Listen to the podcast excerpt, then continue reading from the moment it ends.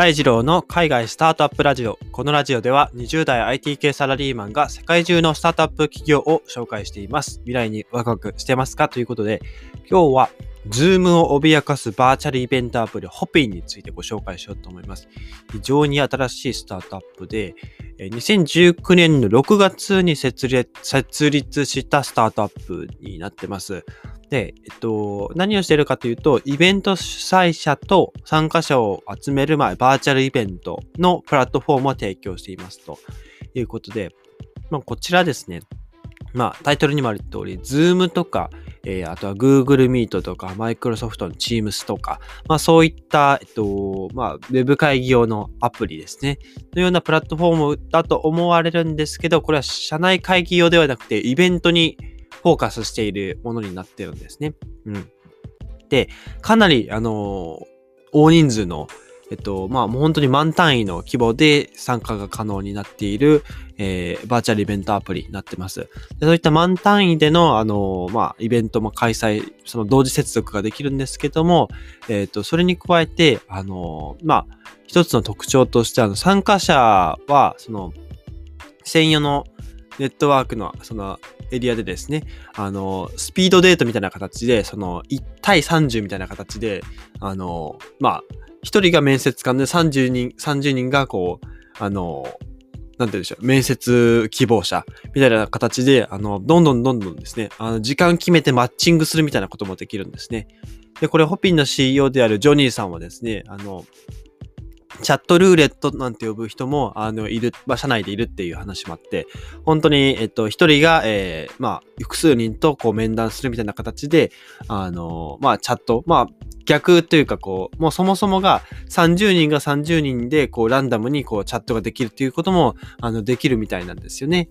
で、これがまあすごい特徴的なところもあって、えー、かつそのかなり大規模なイベントの同時接続もできると。ということで、まあ、イベントの参加者の分析とかもかなり優れていて、あの年齢、性別、国籍とかのデータもですね、その、まあ、ホピンのアプリ内でこうできると、あの、ことになってるんですね。で、今現在ユーザー数、登録ユーザー数が350万人ですね。で、このホピンは、えっと、まあ、無料版はないんですよね。最初から、えっと、これが、えー、有料になっていて、サブスクで有料になっていて、スターターが99ドルですね。まあ、約1万円。で、グロースっていう、まあ、その次が、え、8万円ですね。月8万円です。で、その後がビジネスエンタープライズは、まあ、これはもう話し合いましょう。 Let's talk って書いてあるので、これはまあ、価格は決まってないみたいなんですけど、もうこれはカスタマイズで、あの、要望に合わせて月額が決まりますよっていうものになってますね。で、えー、このホピンというプラットフォームでイベントを開催したクライアントっていうのも本当に大企業ばっかりですね。えー、チャットアプリのスラックとか、えー、ツイッチ、あとはユニリーバー、デル、えー、アドビ、えっ、ー、と、あと国連なんかも使ってるんですね。あの、大手企業とか大手の、大手、大規模なまあ政府機関とかも、あの、使っているようなアプリになってます。これが2019年の6月にあのスタートした、えー、企業なのに、こんだけ大きなえー、大企業とか、えー、政府機関が使っているということで、最近だとバーチャルイベントの事例として、国連イベントの詳細が説明されてるんですね。ホームページで。で、国連のイベントはですね、160カ国以上の、まあ、企業、政府、NGO が、えー、ニューヨークの国連本部に集う、まあ、本来ではですね、あの、大規模な会議なんですけど、まあ、今回、まあ、第20回があったんですけど、えー、まあ、コロナの影響でこのホピンを活用してバーチャルイベントが開催されたと。で、まあ、毎年2000人ほどが参加する大規模なイベントなんですけど、このバーチャル化、ホピンによるバーチャル化によってですね、その規模がさらに大きなものになっていて、バーチャルイベントの参加人数は15,538人ということで、えー、このホピンの、えー、と、国連でこの、なんて言うんでしょう。イベントの、えー、ページのページビュー、PV ですね、9万回ですね、9万4千回に達したっていうお話がありますと。で、このホピン、ホピンズですね、えっ、ー、と、まあ、伸びているところは、まあ、そういったこの機能がすごく豊富なところと使いやすいっていうところもあるんですが、えー、累計調達額ですね、1億7千、1億7000万ドルですね。日本円で約176億円足していて、評価額がすでに21億ドルですね。2000億円くらいですね、日本円で。ということで、まあ、すでに上場してないんですけど、えー、まあ、これだけの価値があるっていうことで、ユニコーン企業入り果たしたということで、2020年の4月時点では社員数43人だったんですけど、11月になると215人と5倍に拡大しているっていう、まあ、ものすごく急成長しているってことで、確か2年の、えっと、売上目標を、半年ぐらいであの、達成したっていう、まあ、もう本当に異例中の異例の、えー、バーチャルアプリの、えー、企業になってますね。バーチャルイベントアプリの企業になってますね。で、ホピン、この、まあ、えっと、すごい、えっと、活躍ぶりから、そのバーチャルイベント市場っていうのが、まあ、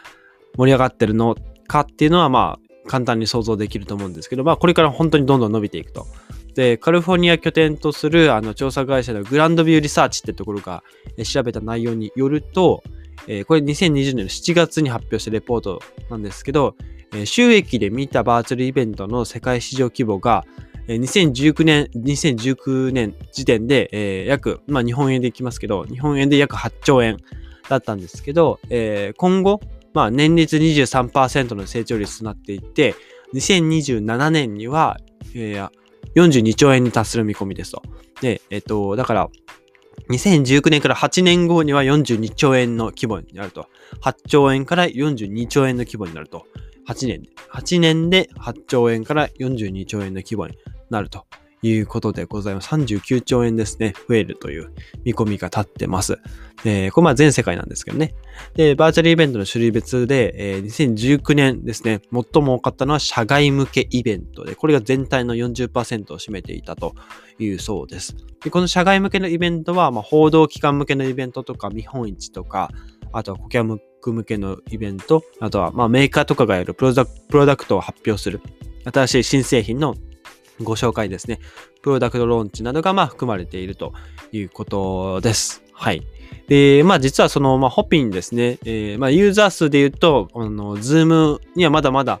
及ばないんですけど、まあこれだけ大企業、えー、大きな政府機関が使っているというところで、もうズームだけを使っている時代はそろそろ終わってきたのかなというところで、あのいろんなその企業の用途によって使うバーチャルアプリがすごく多様化しているんだと思います。まあ、今日ご紹介した Hopin 以外にも、 Bevy とか、あとは、 Attendify とか、えー、 Teooh とか、まあ、いろいろあるんですよね。 Bevy とかは、えっと、確かこれ、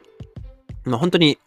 イベントに参加した、えー、顧客獲得、まあ、リード獲得にかなり注力した、えー、アプリ、バーチャルイベントアプリになっていて、そのバーチャルイベントの開催ではなくて、グローバルコミュニティを構築することっていうのを、まあ、ビジョンに掲げているので、そのコミュニティ構築に重点を置いた仕組みとかインターフェースで、こういった Hopin とかの差別を、差別化を図っているということですね。まあ、同じくさっき言った Attendify とか、あとは、まあ、 Attendify も Bevy と同じような形のアプリなんですけど、えー、 Teooh の方は、あの、デジタルアバターでバーチャルイベントに参加できるというものになってますということで、本当にいろんな